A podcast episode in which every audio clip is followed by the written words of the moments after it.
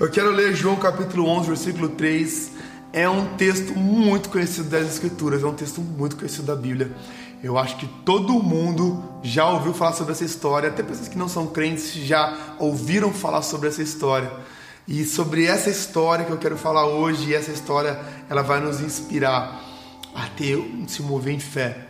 Eu quero falar um pouco sobre quando o propósito de Deus encontra o momento certo para que algo aconteça. Você vai entender sobre isso. Ah, Pedro, qual é o tema de hoje? Eu não, eu não consegui identificar um tema para a mensagem de hoje, porque é tanta coisa que eu vou falar. Mas eu quero que você abra o seu coração e preste atenção nisso. É a história de Lázaro. Na verdade, é a história da ressurreição de Lázaro. Presta atenção nisso, João capítulo 11, versículo 3. Então as irmãs de Lázaro mandaram dizer a Jesus: Aquele a quem amas está doente. Presta atenção nisso. Aquele a quem amas está doente.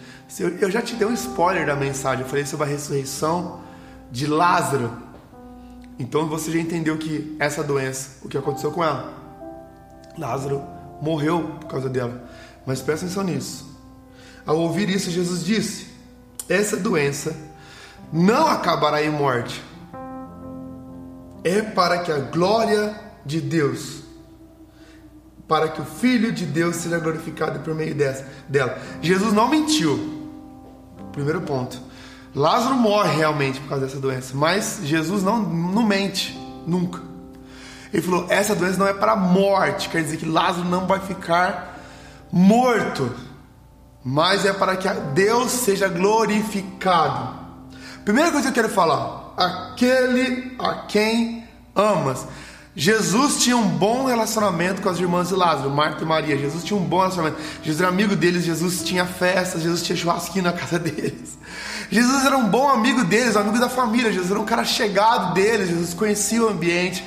Jesus conhecia a casa, Jesus conhecia quem eles eram. E quando as irmãs de Lázaro foram falar com Jesus, falaram: Jesus, aquele a quem amas. Jesus, aquele que você ama está doente. Olha, mostra a importância de Lázaro para Jesus. Não foi aquele que Jesus, aquele que te ama muito, mas Jesus, aquele a quem você ama.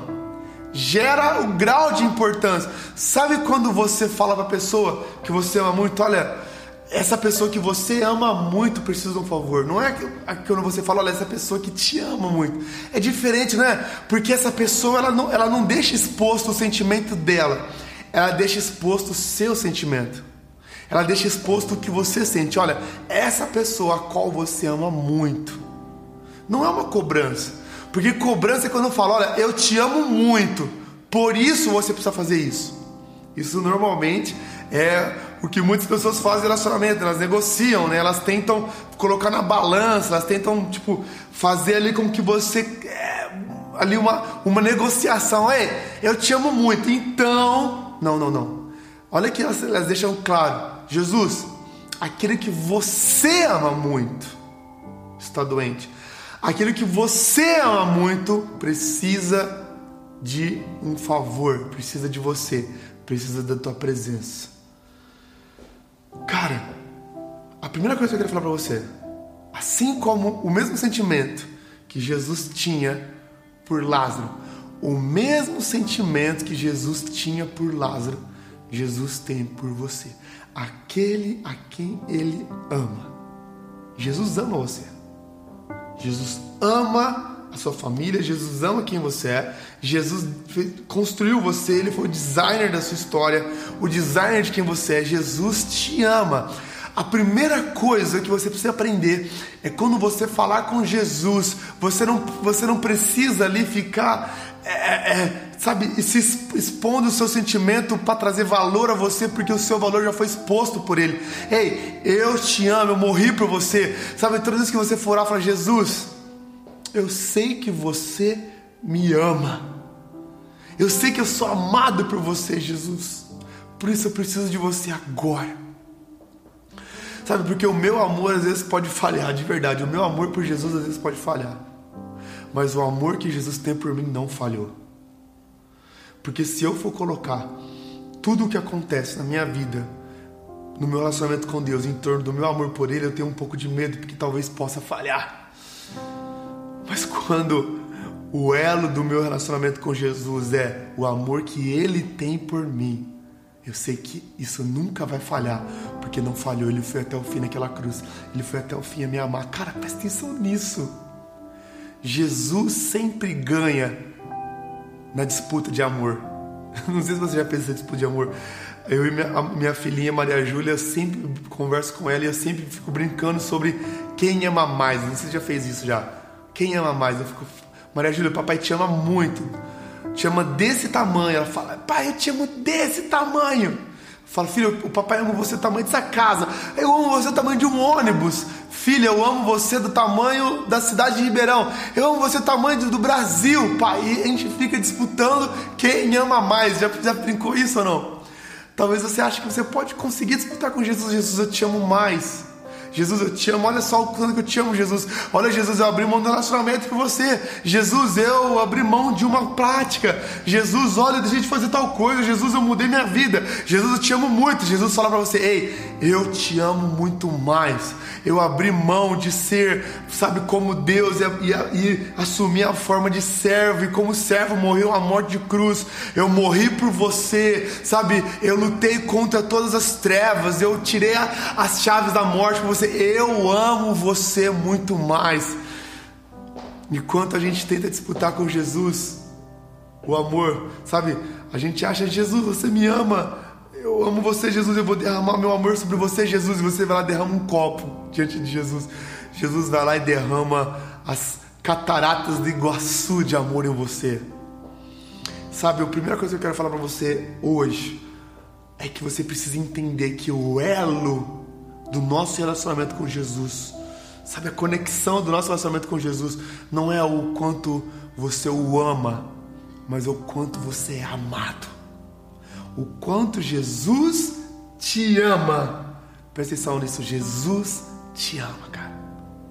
E Jesus continua, ele fala: essa doença não acabará em morte, é para a glória de Deus. Essa doença é para a glória de Deus. Como algo ruim serve para a glória de Deus? Como que algo ruim pode ser usado para a glória de Deus? Por quê? Cara, essa situação não tem nada de bom, pelo contrário, meu irmão está doente, acamado, sofrendo risco de morte. Eu estou com risco de morte agora, Jesus, meu, meu irmão está com risco de morte. Como isso pode ser para a tua glória? Pai, como? Me ajuda a entender. Sabe por quê? Porque, presta atenção nisso. A nossa visão, muitas vezes, de glorificar a Deus, na realidade, é, para o nosso significado, é embelezar a Deus. Nós achamos que glorificar a Deus é embelezar a Deus. Quando a gente pensa sobre glorificar, a gente sempre pensa em ah, glorificar é fazer mais bonito, é deixar mais bonito. Olha, eu vou glorificar a minha esposa agora. Olha, amor, você é tão maravilhosa, você é tão linda. Olha, você é mais bonita do que todas as modelos que existem no mundo. Olha, você é maravilhosa, o seu cabelo é maravilhoso. Amor, seus olhos. E a gente começa a elevar, elevar características da pessoa no sentido de melhorar, embelezar para glorificar. Isso não é glorificar. Isso é embelezar. Isso é exaltar características. Glorificar a Deus, presta atenção nisso. Glorificar a Deus não, não tem a ver com o que nós, presta atenção, com o que a gente faz de elogios para Ele glorificar a Deus, tem a ver com expressar quem Deus é. Nós não precisamos melhorar Deus para ele ser bom o suficiente. Deus já é bom o suficiente. Todas as situações, tudo, tudo glorifica a Deus, tudo glorifica a Deus. Todas as vezes que nós olhamos para a criação, nós vemos a glória de Deus, nós vemos o poder de Deus, nós vemos as características de Deus, a bondade dele, o favor dele, o amor dele, a justiça dele. Nós vemos Deus na criação. A palavra de Deus fala em Romanos que um dos pecados da humanidade é olhar para a criação e não e não glorificar, não glorificar, não dar glórias ao Criador, é olhar para a criação, olhar para a criatura e não glorificar o Criador. Sabe, a palavra de Deus fala que nós somos feitos é, criaturas corruptas, nós somos corruptos, mas mesmo assim nós somos feitos à imagem e semelhança de um Deus incorruptível. Quer dizer, existe um, existe um abismo gigantesco entre nós e Deus, entre a criatura e o Criador, mas mesmo assim, ao olhar para a criação, você consegue ver o poder, a majestade de Deus e glorificar a Deus tudo glorifica a Deus. A palavra de Deus fala em Isaías 6,3 que toda a terra já está cheia da glória de Deus. Quer dizer que para todo ser humano que você olha, você fala, cara, olha que bom, olha como é perfeita a criação de Deus. Deus é poderoso. Ah, vamos glorificar a Deus. Vamos exaltar quem Deus é. Eu não preciso embelezar. Eu não preciso fazer com que Deus não pareça ser aquele que Ele é, porque só o que Deus é já é motivo de ser glorificado por toda eternidade, cara. Todas as situações, todas as situações da nossa vida servem para glorificar a Deus. Tudo, por quê? Porque em tudo existe o espaço para Deus mostrar o poder dele. Cara, presta atenção nisso. Em todas as situações da nossa vida existe um espaço, existe um gap, existe ali um lugar onde Deus possa, possa manifestar o poder dele e assim glória ser glorificado na nossa existência. Se a nossa existência não significa não, não servir, deixa presta atenção nisso, por favor. Se a nossa existência não servir para glorificar a Deus, não tem significado. Se a nossa vida não servir para glorificar a Deus, não tem significado. A palavra de Deus fala em Salmos capítulo 19: os céus declaram a obra de Deus. Os céus, os firmamentos, os firmamentos mostram o poder dele. Eu não sei se você sabe disso, mas os cientistas dizem que existem de 200 a 400 bilhões de estrelas na nossa galáxia. 200 a 400 bilhões de estrelas. Cara, presta atenção nisso. Isso só na nossa galáxia. Presta atenção nisso. Você não consegue, durante toda a sua vida, por mais tagarela que você seja, você não consegue dizer mais que 300 bilhões de palavras na sua vida. Você não consegue. Então quer dizer que para cada palavra que você falar, existe uma estrela que glorifica a Deus. Toda vez que você olhar para cima, você não consegue glorificar a Deus como o firmamento consegue. O firmamento fala mais que as nossas palavras. O firmamento glorifica a Deus mais do que uma vida inteira de palavras, cara. Os céus declaram a, a glória de Deus. Cara, nós precisamos olhar à nossa volta e pensar: Deus, você é poderoso, Deus, olha só. Eu estava olhando, esses dias eu estava com meu filho, a gente estava tomando sol. Todo dia eu coloco meu filhinho de um mês para tomar sol, ali por 10 minutinhos. E aí minha esposa estava olhando para ele assim. E a minha esposa falou assim: Gente, como que pode? Tava dentro da minha barriga. A gente, cara, olha que perfeito, como que pode, amor? Nós dois juntos tal. Agora tem um bebê aqui. Eu falei, amor, é a glória de Deus é o poder de Deus. Pessoas sábias olham para a criação e glorificam a Deus, cara. Pessoas que entendem o poder de Deus não precisam embelezar a Deus. Hey, Deus já é poderoso, Deus já é glorioso o suficiente. Você só precisa expressar quem Deus é. Expresse a Deus. Cara, nós fomos salvos com propósito, nós fomos cheios do poder de Deus com propósito, nós fomos cheios do poder de Deus, não para que nós nos glorifiquemos, mas que, mas que o poder de Deus seja glorificado, para que o nosso nome se rebaixe, para que o nosso nome desapareça na história e que o nome de Deus resplandeça diante dos homens, cara. É o motivo da nossa vida, é o motivo de toda situação. Glória a Deus. Glória a Deus. A história continua. Jesus, presta atenção nisso. Jesus esperou um pouco.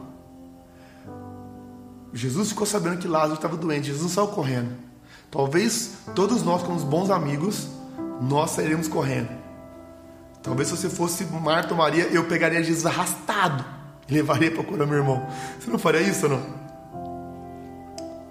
Levaria Jesus arrastado, bora curar meu irmão. Jesus, ei, calma. Jesus acalmou, ei, calma. Fica tranquilo. Eu estou no controle. Tudo isso é para glorificar a Deus. Tudo isso é para glorificar Deus. Jesus espera um pouco. E o que acontece? Ah, Pedro, Jesus falou comigo.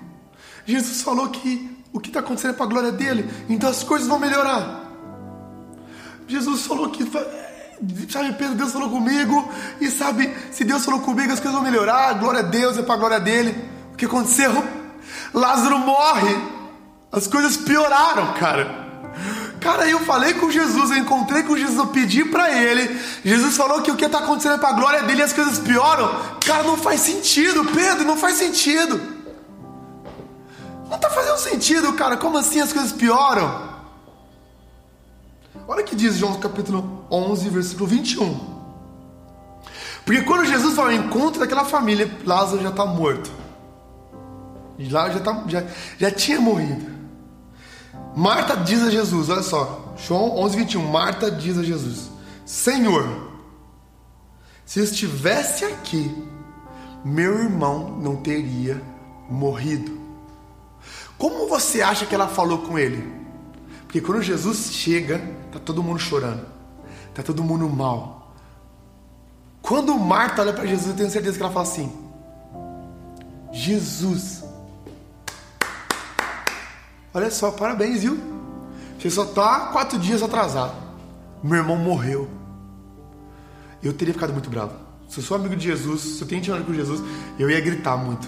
Não sei você, mas eu ia gritar muito. Jesus! Se você tivesse aqui, se você tivesse vindo quando eu pedi, tá vendo, Jesus? Jesus! Eu ia fazer assim, cara meu irmão não teria morrido. Se você estivesse aqui, meu irmão não teria morrido. Marta esqueceu do que Jesus falou. Jesus falou: essa doença não é para a morte. Presta atenção nisso.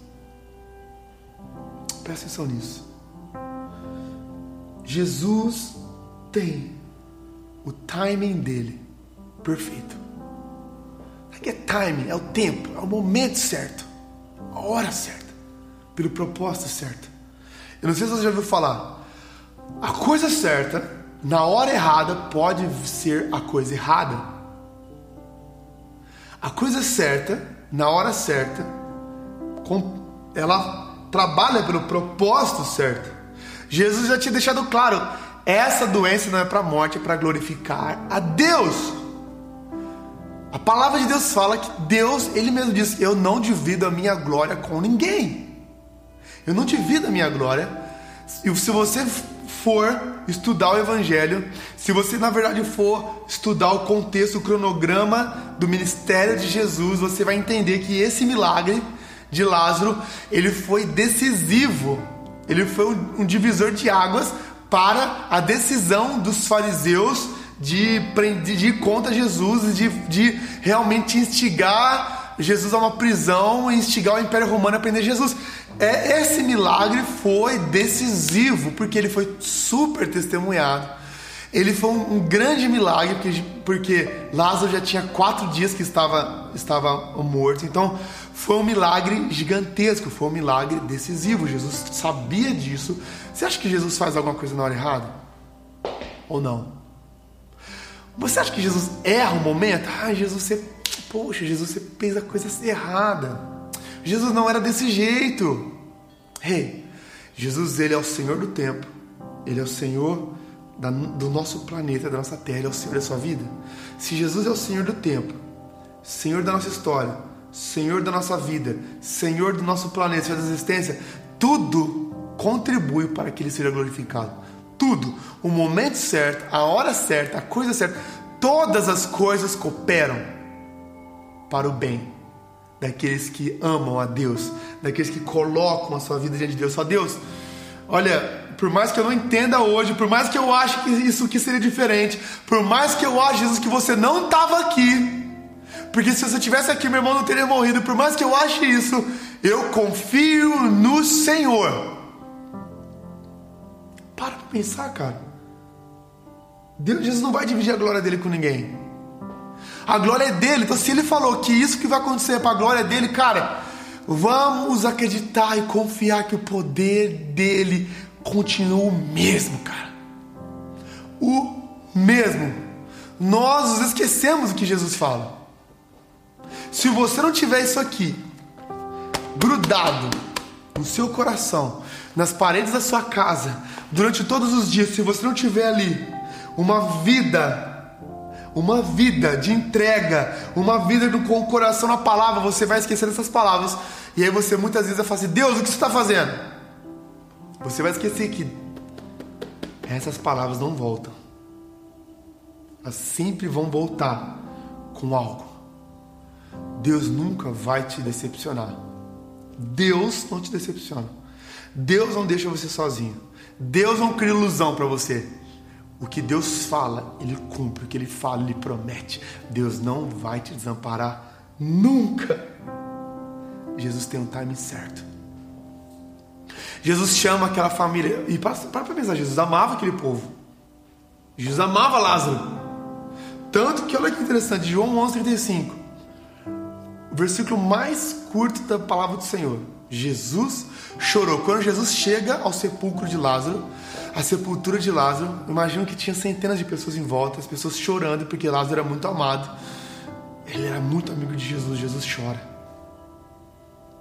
Jesus chorou. Para para pensar, por que Jesus chorou?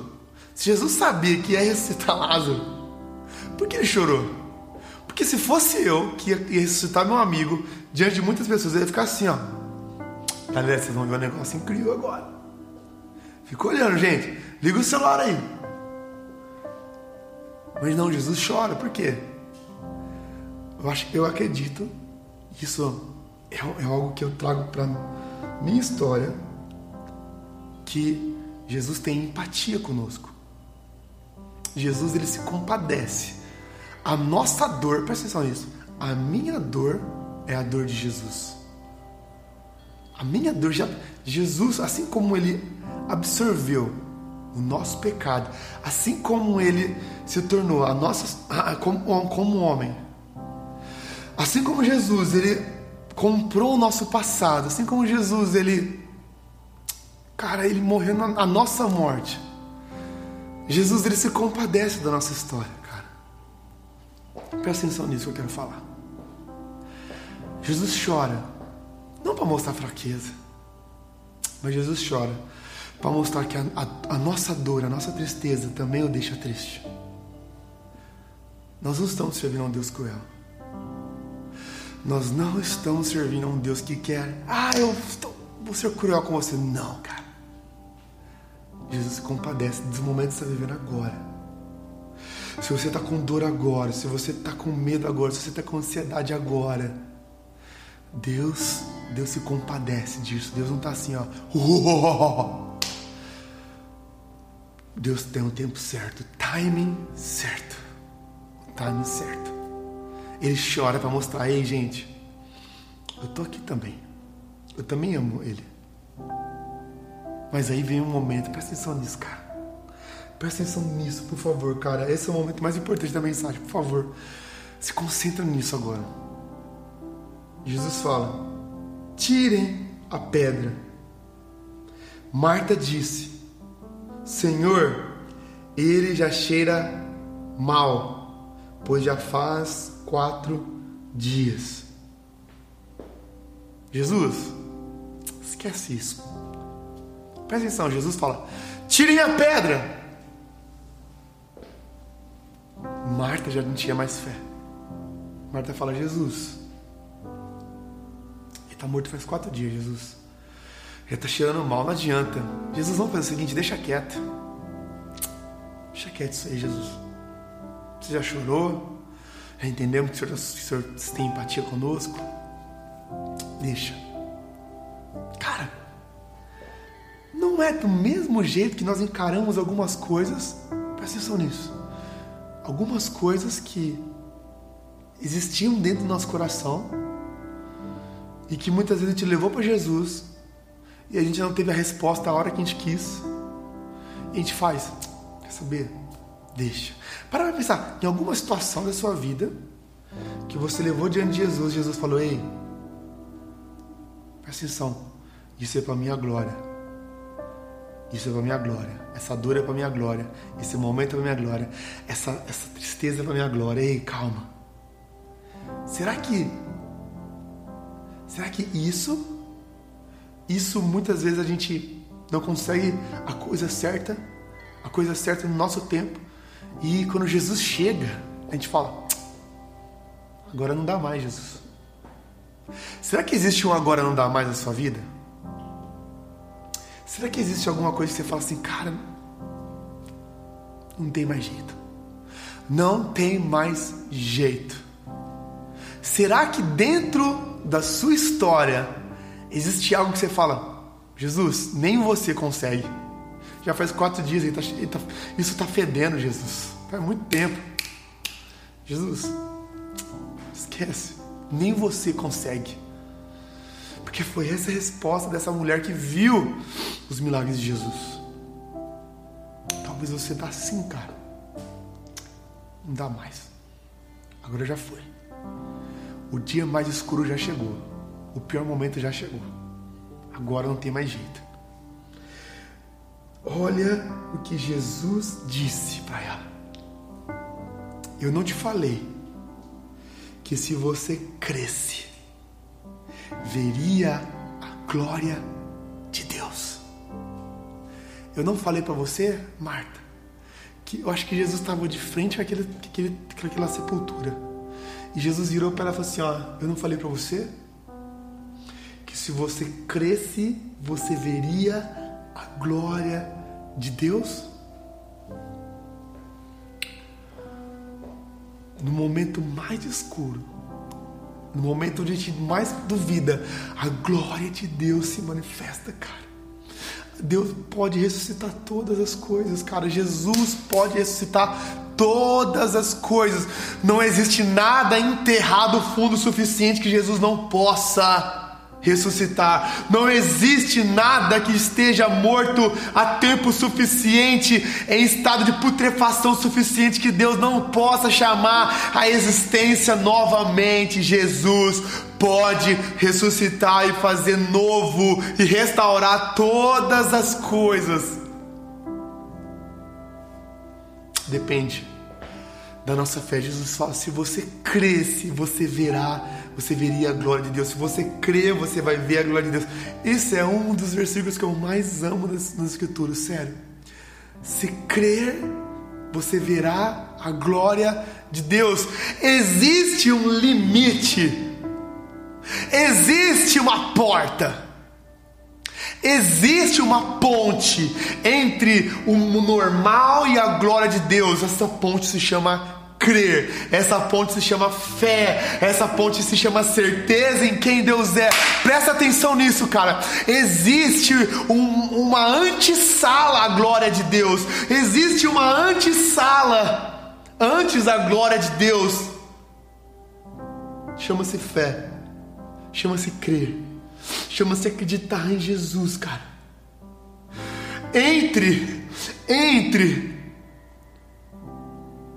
entre o seu problema e a glória de Deus existe um lugar que se chama crer, absoluta fé, confiança, coração colocado, sacrifício constrangimento da mente, constrangimento do entendimento, constrangimento, fechar os olhos para a realidade, constranger ah, o natural, não vou olhar para as coisas, eu não vou olhar para o momento, eu não vou acreditar, eu creio. A fé é a certeza das coisas que não se veem. Eu creio em Jesus, eu creio no milagre, eu creio que Jesus pode chamar a existência o que não existe.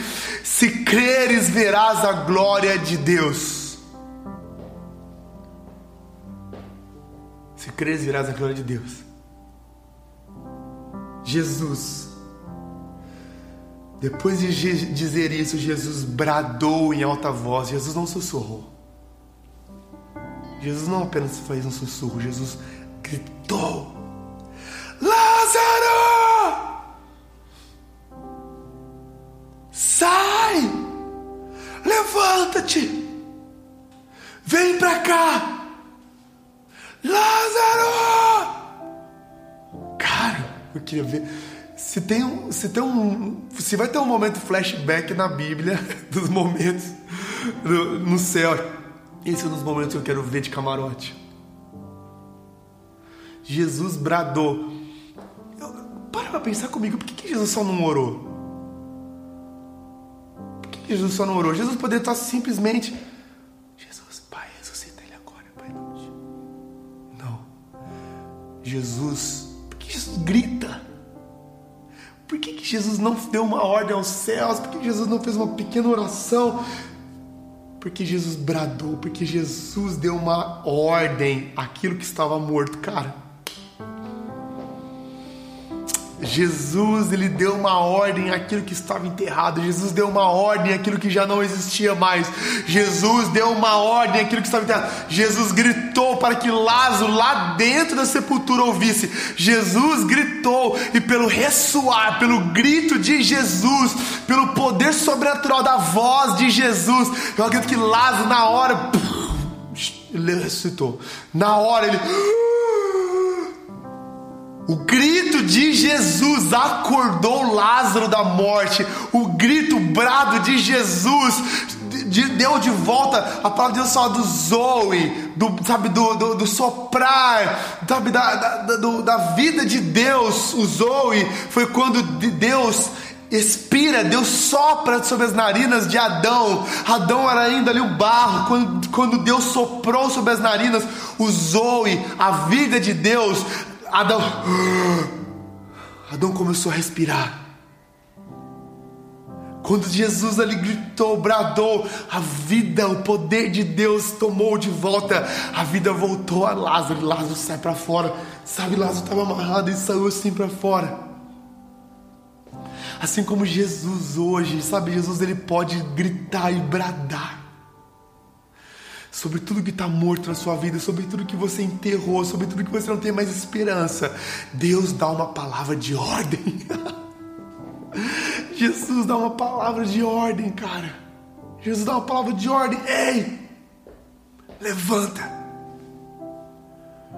Jesus bradou diante da sepultura de Lázaro para que ninguém deixasse de ouvir qual foi a ordem e quem deu a ordem para que Lázaro saísse da sua sepultura. Jesus não divide a glória dele com ninguém. As palavras de Jesus, o brado de Jesus que ressuscitou Lázaro, que tirou ele da sepultura, é o mesmo brado que chama a existência o que não existe na nossa vida, que ressuscita aquilo que enterramos, que transforma e traz vida aquilo que nós não acreditamos mais.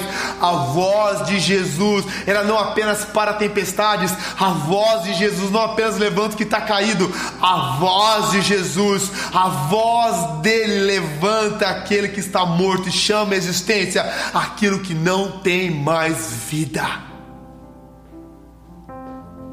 É sobre essa voz que nós colocamos a nossa vida. Palavras de vida